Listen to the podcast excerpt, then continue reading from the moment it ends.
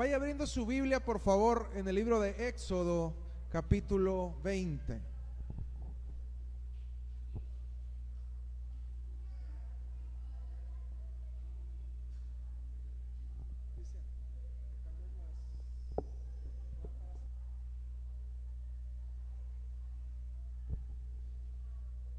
Es un gusto y un honor el estar aquí compartiendo con ustedes la, la palabra.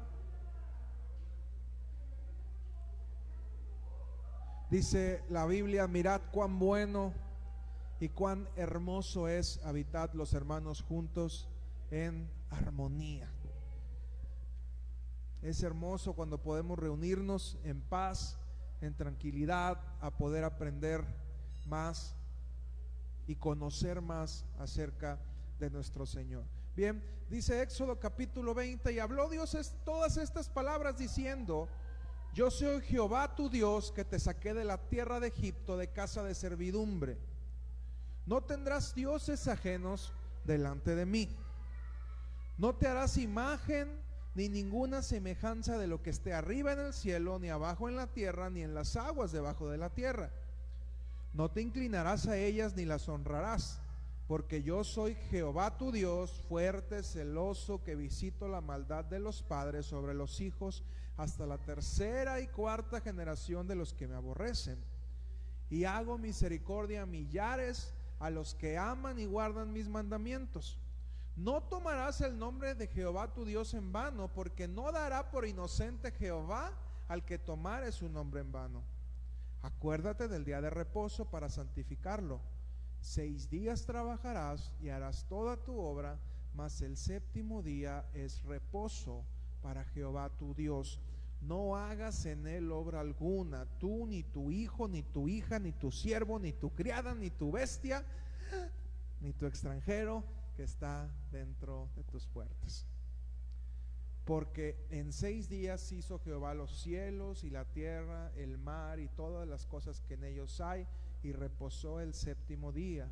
Por tanto, Jehová bendijo el día de reposo y lo santificó. Honra a tu padre y a tu madre para que tus días se alarguen en la tierra que Jehová tu Dios te da. No matarás, no cometerás adulterio, no hurtarás, no hablarás contra tu prójimo falso testimonio no codiciarás la casa de tu prójimo, no codiciarás la mujer de tu prójimo, ni su siervo, ni su criada, ni su buey, ni su asno, ni ninguna cosa alguna de tu prójimo. ¿Por qué cree usted que Jehová Dios le haya dado esta serie de ordenanzas a su pueblo?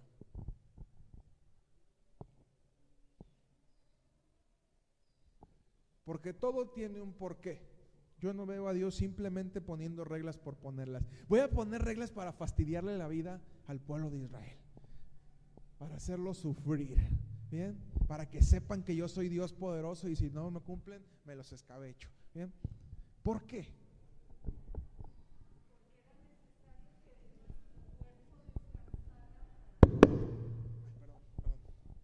Bueno, esa es una. Bien. Jehová estableció esta serie de normas porque él sabía que el pueblo que estaba sacando de la tierra de Egipto a través de Moisés era un pueblo con una fragilidad en sus convicciones. Tenían 430 años mezclados con los egipcios. 430 años en los que primero fueron considerados bienvenidos y después fueron considerados un peligro y fueron forzados a trabajar y terminaron mezclándose en esta cultura que como vamos y vamos viendo eh, en el libro de Éxodo, si vamos continuando con el libro de Éxodo, nos daremos cuenta que ellos estaban parecían más egipcios que hebreos. Anhelaban lo que los egipcios tenían y se habían olvidado mucho de sus propias raíces. Estaban mezclados con la cultura egipcia y habían perdido su identidad. Diga conmigo identidad. como pueblo de Dios. Gálatas 4, 1 y 2 dice, pero también digo, entre tanto que el heredero es niño, en nada difiere del esclavo, aunque es señor de todo, sino que está bajo tutores y curadores hasta el tiempo señalado por el Padre. Oseas 11 dice, 11.1, cuando Israel era muchacho, yo lo amé y de Egipto llamé a mi hijo. Como los llamaban, así ellos iban de su presencia, a los vales sacrificaban y a las esculturas ofrecían saumerios. Yo con todo esto guiaba en pies al mismo Efraín, tomándolo de sus brazos, y no conocieron que yo los cuidaba. Con cuerdas humanas los traje, con cuerdas de amor y fui para ellos como los que alzan el yugo sobre sus mejillas y llegué hacia él con comida. Dios sabía que el pueblo de Israel había perdido sus convicciones. Después de tanto tiempo de estar mezclado, había perdido su identidad y necesitaba volver a las raíces y aprender nuevamente cómo agradar a Dios. Es por eso que a través de este encuentro de Moisés con Dios le da esta serie de mandamientos, esta serie de leyes, esta serie de reglas. ¿Sabes? Las reglas son muy útiles con los niños. Porque un niño todavía no define sus convicciones. Y yo te haría esta pregunta. ¿Tú qué eres? ¿Eres un niño o eres un adulto? Va a decir Beto, yo soy joven, ¿verdad? Está bien, Beto. Te la creo, pues. Pero aquí ¿Qué eres? ¿Eres un niño? ¿Necesitas todavía que te guíen por medio de reglas?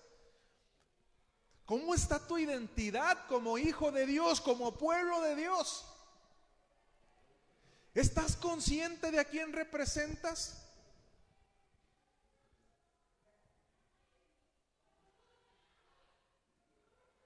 ¿O necesitas todavía como un niño que se te diga qué debes de hacer y qué no debes de hacer. Mira, Éxodo 20 tendría que ser algo que ya trajéramos grabado en nuestro corazón y saber que hay cosas que no nos conviene hacer.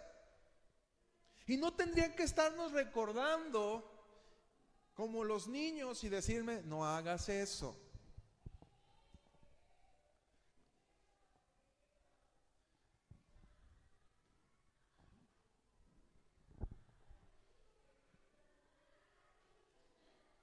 Como padres, formamos convicciones en nuestros hijos para que cuando sean adultos y no estemos ahí para cuidarlos, sobrevivan con esas convicciones en el mundo. Usted no va a estar toda la vida para decirle a su hijo, levanta tus calzones del piso.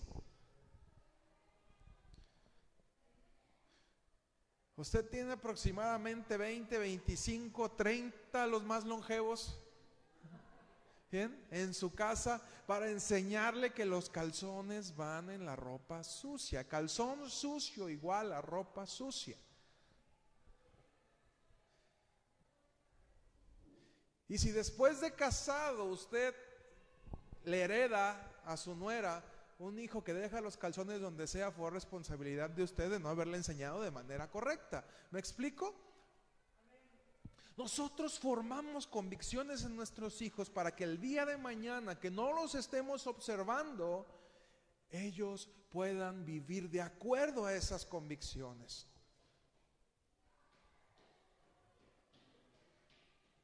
Y sabes, cada vez tendremos que hacer más hincapié en aquellas cosas que necesitamos que nuestros hijos guarden en su corazón, porque el mundo está cada vez peor.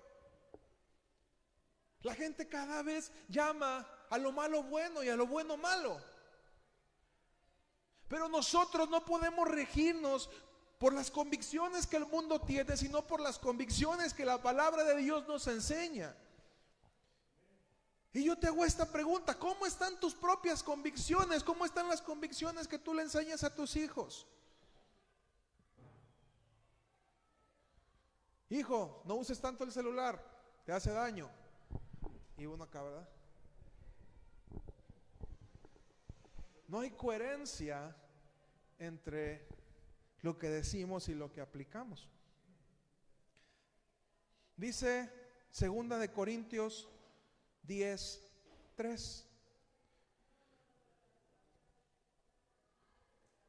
Vamos a esperar a que el hermano Cristian la ponga para que lo podamos leer todos. Bien.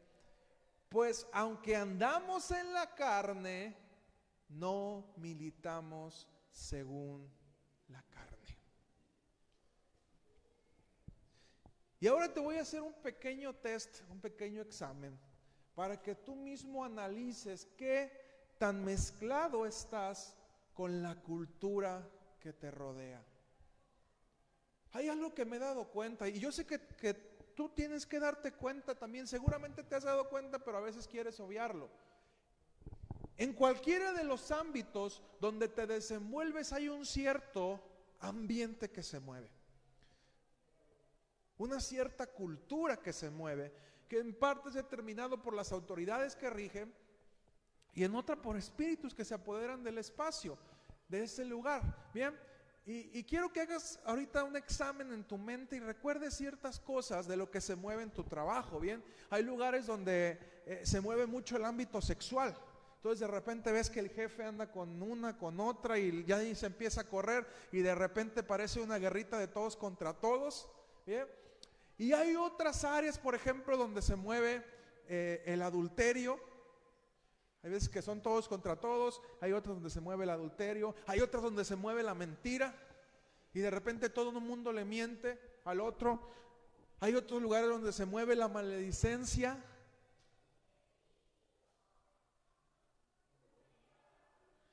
Y de repente nos cuesta mucho poder refrenar nuestra boca. Y lo más triste no es que esto suceda, porque Dios nos está mandando, Dios nos está llevando a poder estar en ese lugar para hacer un cambio en el ambiente, para hacer luz. El detalle es que terminamos mezclándonos con lo que sucede ahí, terminamos contaminados con lo que sucede. Entonces, si los demás dicen malas palabras, nosotros decimos malas palabras.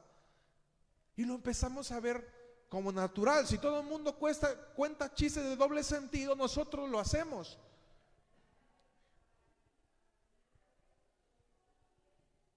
de repente ya se, empieza a echar su cadita al aire también, ¿verdad? Y ya si se, empieza, empieza el coqueteo, ya empezamos a, a movernos en ese ambiente en vez de ser nosotros lo que transformemos ese lugar. Y en ese punto Dios tiene que llevarnos nuevamente a las reglas y recordarnos, honra a tu padre y a tu madre, no matarás, no hurtarás, no codiciarás a la mujer de tu prójimo ni a la oveja de tu prójimo, ni al perrito de tu prójimo. No te harás dioses ajenos a mí, no te vas a inclinar a ellos, porque de repente hay lugares donde se mueve el ambiente de el querer tener dinero, el querer mostrarte como algo que no eres, el querer aparentar algo y terminamos mezclados en ese ambiente. Yo te haría esta pregunta, ¿cuáles son tus convicciones?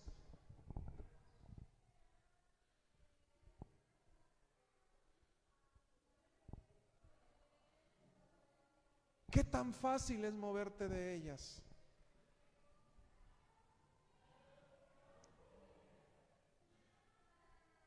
¿Qué tan fácil te es mentir cuando no quieres decir la verdad? y si le digo la verdad me va, me va a dejar. ¿ah? Si les digo la verdad me van a correr. Entonces mejor le inventas una historia parecida a la verdad, zancochada entre verdad y mentira. ¿Qué tan sencillo es para ti tomar lo que no es tuyo?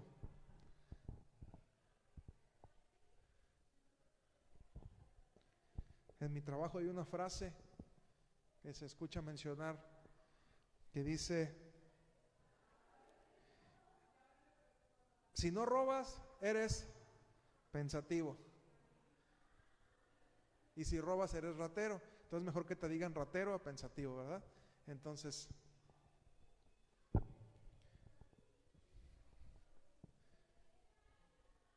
y es bien fácil moverte de tus convicciones y decir, bueno, si todos agarran, pues hay que agarrar todos, ¿verdad?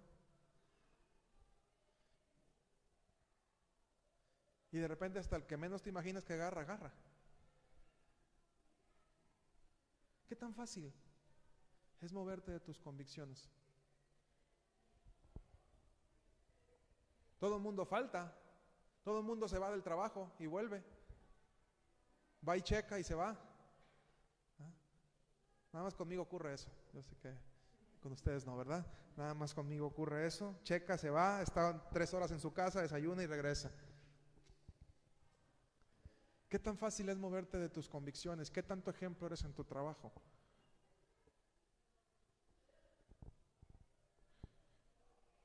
¿Qué tan sencillo es para ti, hombre casado, mirar a otra mujer que tú sabes que no debes de hacerlo?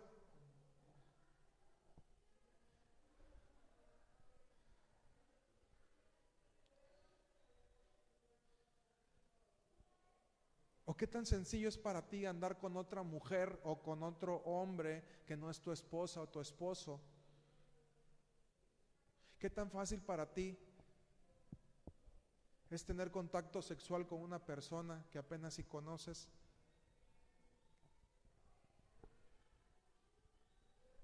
¿Qué tan fácil es moverte de tus convicciones?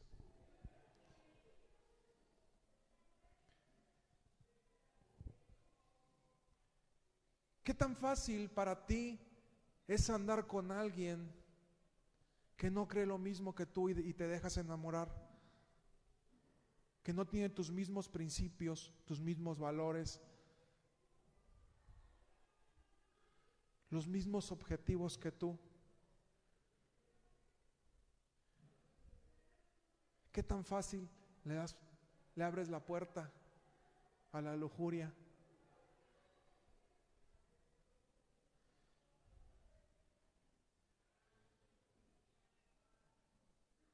¿Qué tan sencillo es para ti dejar de confiar en Dios para hacerlo en las riquezas? ¿Qué tan fácil es para ti hacer eso?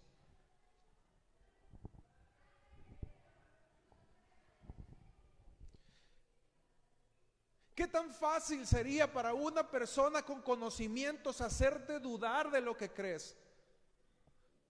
Tienes tan cimentado en tu corazón tus creencias y tus convicciones y que Dios existe y que es tu Padre, que absolutamente nadie en este mundo te puede hacer dudar de lo que crees. ¿Cuáles son tus convicciones?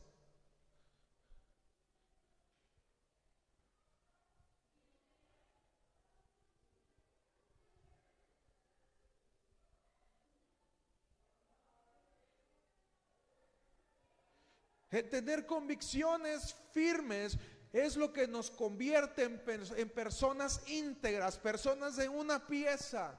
Y yo te haría esta pregunta, ¿qué tan íntegro te consideras?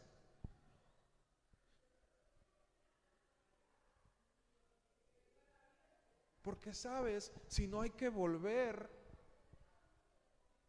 a las bases. Y hubiera sido más fácil para Dios decir, el antiguo pacto pasó, nos quedamos con el nuevo pacto, pero sabes, las reglas están ahí escritas por algo y se quedaron escritas por algo. Y hay veces que nos encanta salirnos de la gracia, abusar de la gracia y tenemos que recordar y volver a Éxodo 20, volver a Deuteronomio y volver a las bases para darnos cuenta que como niños necesitamos que nos digan nuevamente qué es lo bueno y qué es lo malo.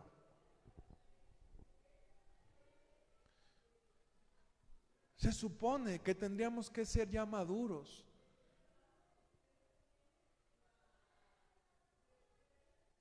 Pero de vez en cuando Dios tiene que regresarnos a Éxodo 20 a recordar lo que nos conviene.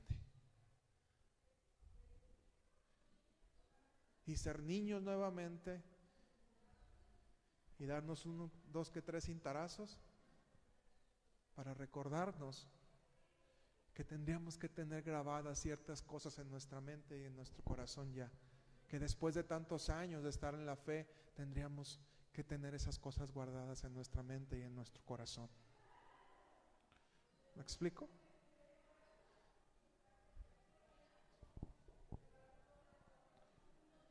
Éxodo 23, 23 al 33. Dice, porque mi ángel irá delante de ti y te llevará a la tierra del amorreo, del eteo, del fereceo, del cananeo, del ebeo, del jebuseo, a los cuales yo haré destruir. No te inclinarás a sus dioses, ni los servirás, ni harás como ellos hacen. Antes los destruirás del todo y quebrarás totalmente sus estatuas. Mas Jehová vuestro Dios serviréis y él bendecirá tu pan y tus aguas y yo te quitaré toda enfermedad en medio de ti. No habrá mujer que aborte ni estéril en tu tierra y yo completaré el número de tus días. Yo enviaré mi terror delante de ti, consternaré a todo el pueblo donde entres y te daré la cerviz de todos tus enemigos. Enviaré delante de ti a la avispa que echa fuera al Ebeo, al Cananeo, al Eteo, de delante de ti. No los echaré de delante de ti en un año para que no quede la tierra desierta y se aumenten contra ti las fieras del campo.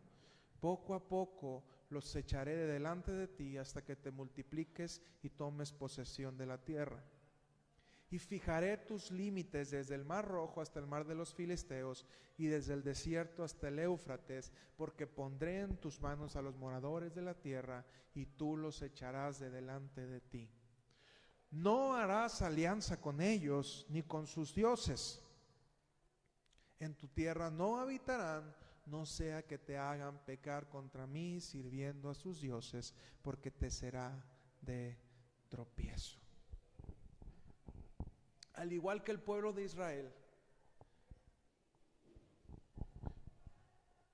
muchas veces nos encontramos contaminados por el entorno que nos rodea, por el entorno en el que habitamos.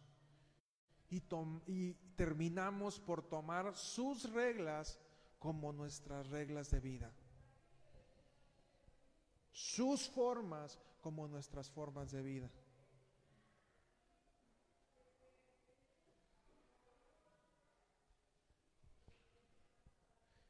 Y es que alguien maduro no habría por qué recordarle las reglas.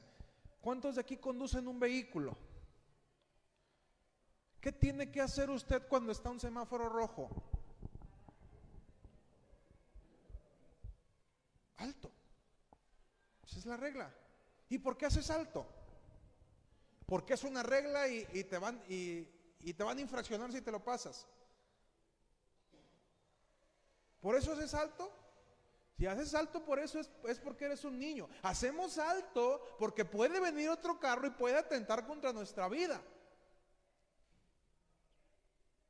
La regla no está hecha para fastidiarnos, la regla está hecha para cuidar nuestra vida.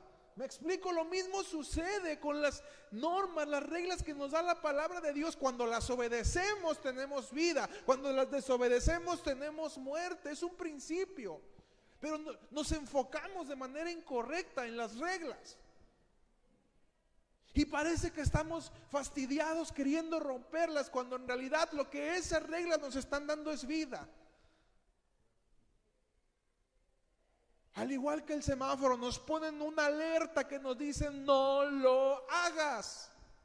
Ay hermano, es que Dios me perdona aunque lo haga. Y como Dios me perdona, pues lo sigo haciendo.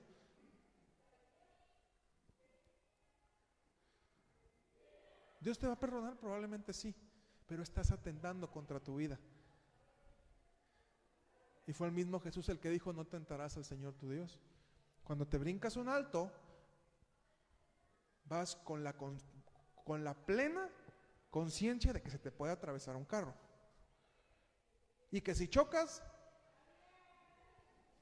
va a ir contra tu vida. O si vas a pie y te cruzas cuando el semáforo está en verde en los carros que vienen, pues mayor, mayor la experiencia, ¿no? Mayor el riesgo. Estás cruzando y tomando un riesgo con plena conciencia de lo que lo estás haciendo. Un niño se puede atravesar porque a lo mejor no identifica. Y uno tiene que cuidar a los niños para decirle, ten cuidado y enseñarles, crúzate hasta que el semáforo esté en rojo para los carros que vienen y puedes caminar. Y uno le enseña a un niño a hacerlo.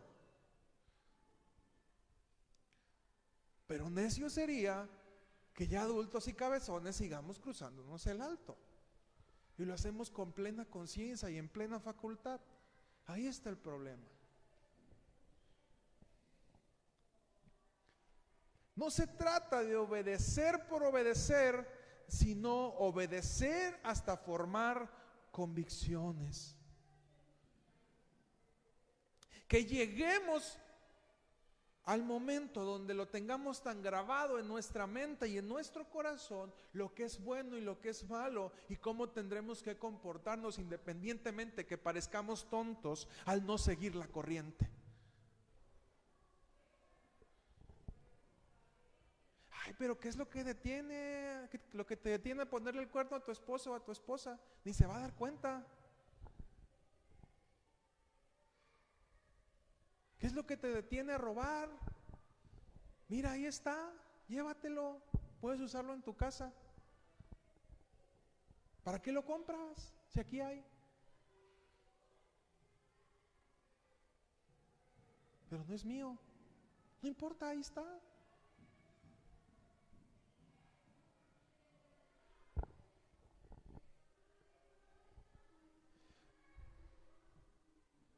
No robamos, no porque sea una obligación no robar. Ay, no, qué fastidioso. La Biblia dice que no tengo que robar y pues, pues, no robo por eso. No, no robas porque te conviene no robar. ¿O querrás pasar años de tu vida en prisión por robar? Quien roba lo hace consciente de eso, que está infringiendo una ley y que seguramente va a haber consecuencias.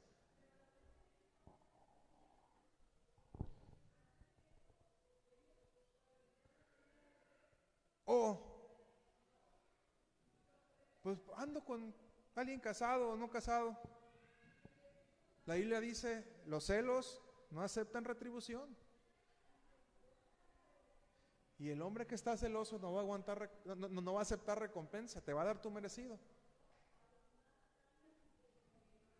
¿A quién le conviene entonces? ¿A Dios le conviene que tú no peques? A Dios le va y le viene. ¿Bien? Ay, es que no peco porque Dios este, se va a enojar conmigo. No, Dios dice, pues ahí tú sabes, yo te dejo, yo te dejo cómo funcionan las cosas. Esto así funciona. Si tú infringes eso, pues atente a las consecuencias. ¿Te perdono? Sí, te perdono, está bien, te perdono, pero atente a las consecuencias de lo que viene.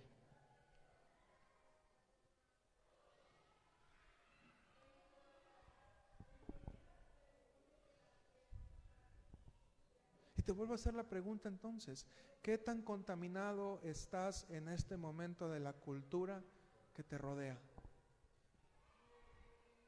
Si en este momento pusiéramos una cámara en tu grupo personal donde te desenvuelves normalmente, ¿qué tanta diferencia encontraríamos entre tú y la gente que te rodea? Entre tú y tu grupo de amigos, ¿qué tan diferente sería Eliseo, Gael, Jesús? ¿Qué tan diferente serías del grupo de personas que te rodean? ¿Qué tan diferente hablas?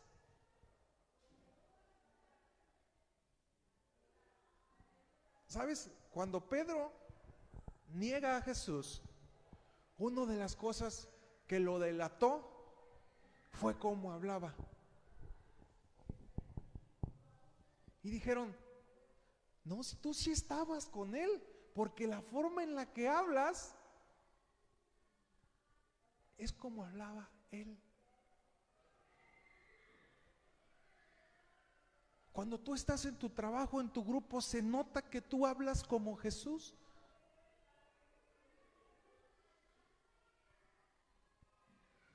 O eres cristiano de la secreta. Que anda camuflajeado para que nadie lo sepa. Había una canción, ¿verdad? Hace tiempo. La gente ni se ha dado cuenta que tú eres diferente porque actúas exactamente igual que ellos.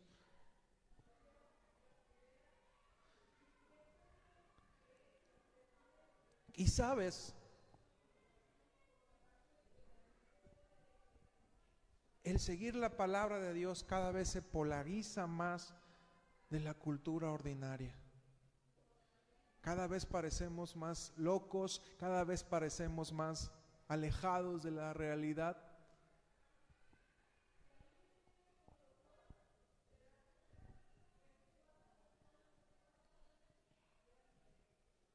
Cosas que anteriormente eran tomadas como una obviedad, hoy en día te critican por eso. O sea, por el solo hecho de que tú pienses en oponerte al aborto, te matan allá afuera, a palabras, pero te matan. O di que te opones a la homosexualidad y cálale un día, cálale nomás así por, por puro gusto. Muévele poquito al tema.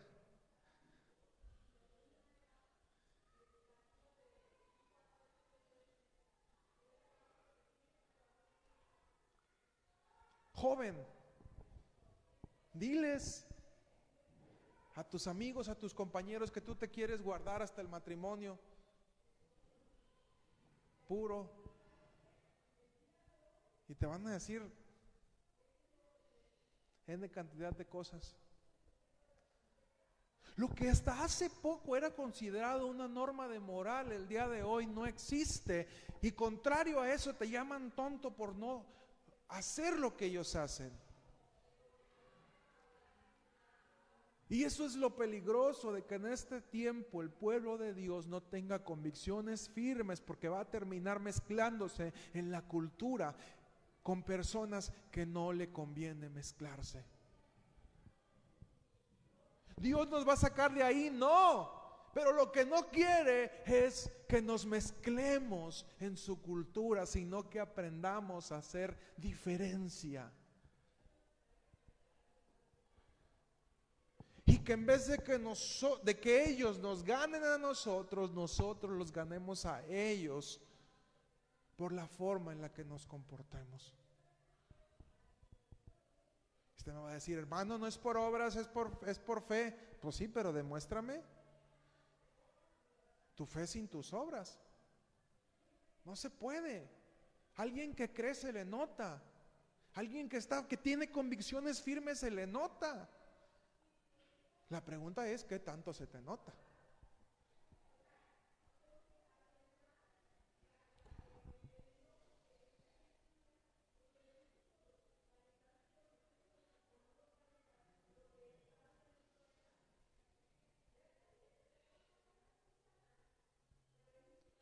Como iglesia nos tocará trabajar en formar convicciones tan, pero tan firmes que se conviertan en pilares de tu vida.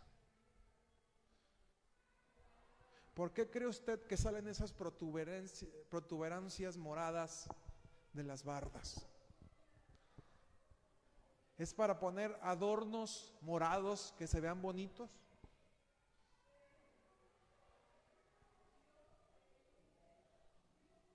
¿Para qué sirven esas varillas que están en el techo? para hacer enojar a Charo.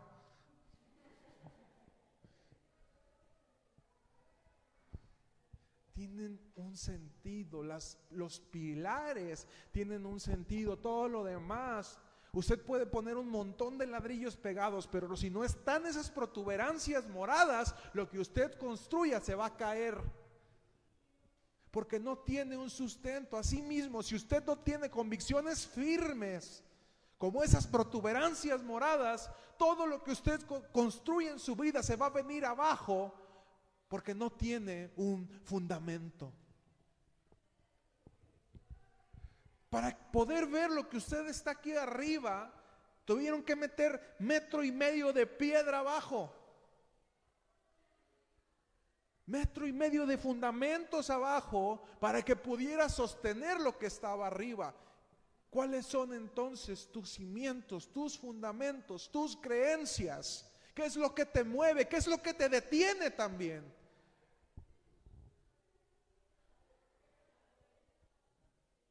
Eso es lo que realmente tendría que preocuparnos. ¿Cuáles son nuestros principios? ¿Cuáles son nuestros valores? ¿En qué nos movemos?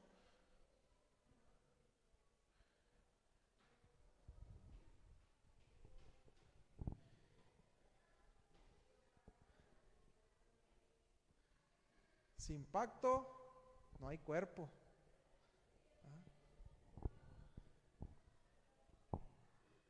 ¿Me quieres? Fírmale. Ay, no, qué flojera. Mejor vete a vivir con él. Le calan 3, 4, 5 años.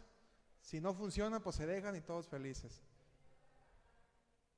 ¿Cuáles son tus principios? ¿Cuáles son tus valores? ¿Qué es lo que te mueve? Independientemente de lo que mueva al otro. ¿Me explico? ¿Estoy siendo lo suficientemente claro? O se los digo con manzanitas y con un abaco, ¿no? Qué bueno.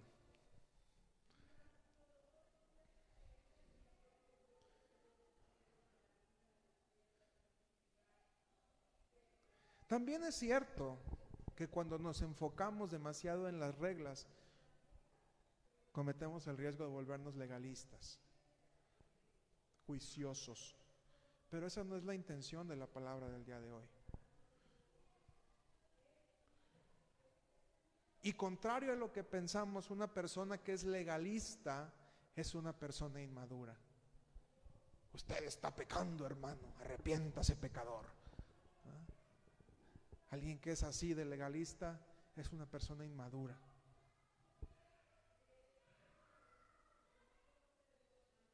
Porque está fijándose más en lo que hacen los otros que en lo que hace personalmente. Por eso es que te estoy diciendo y no te estoy criticando en decir tú estás mal, no, te estoy diciendo analiza tu propio tus propias convicciones, analiza tu propia vida para que tú mismo te des cuenta qué tan cerca o qué tan lejos andas de lo que Dios estableció como una norma. Yo no voy a juzgarte. Y a menos que tú afectes a alguien más en este lugar, me tocará detenerte. Si tú lo haces afuera, es por así que es bronca tuya. Tú sabrás, tú vivirás las consecuencias y es tu problema. Yo, yo no estoy aquí para juzgarte, yo estoy aquí para enseñarte. Y mi meta es formar personas lo suficientemente maduras que tengan sus convicciones bien firmes. Y si logro eso, habré cumplido mi trabajo. Juzgarte no es mi labor. Yo no estoy aquí para eso. Suficiente trabajo tengo con juzgarme a mí mismo y trabajar con mi propio carácter como para estarme preocupando por el tuyo si no acabo con el mío. ¿Tú crees? Ahí me van a hallar queriendo que acabe con el de todos. Pues no, no se puede. Es un trabajo netamente personal. Alguien que es maduro entiende la naturaleza de la ley y no ocupa que se la recuerden, sino que la tiene bien grabada en su corazón. Y más que una carga, es un, una columna en su vida que lo lleva a actuar haciendo el bien. ¿Por qué es una regla? No, porque le conviene. Porque se considera a sí mismo una persona íntegra, una persona de bien.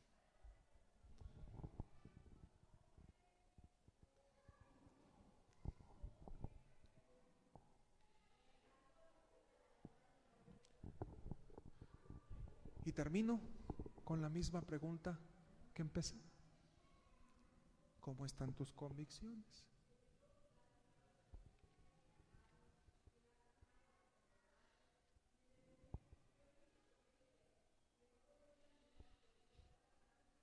Yo no te voy a juzgar. Si tú tienes algo en tu corazón que no está actuando de manera correcta, ve con Dios. Y pide perdón.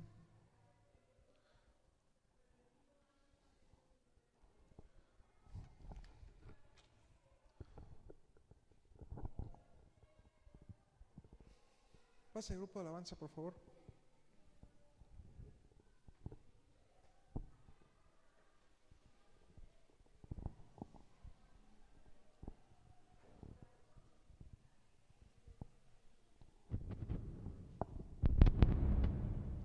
Sabes cómo estás. Tú sabes qué tanto te has mezclado en la cultura que te rodea.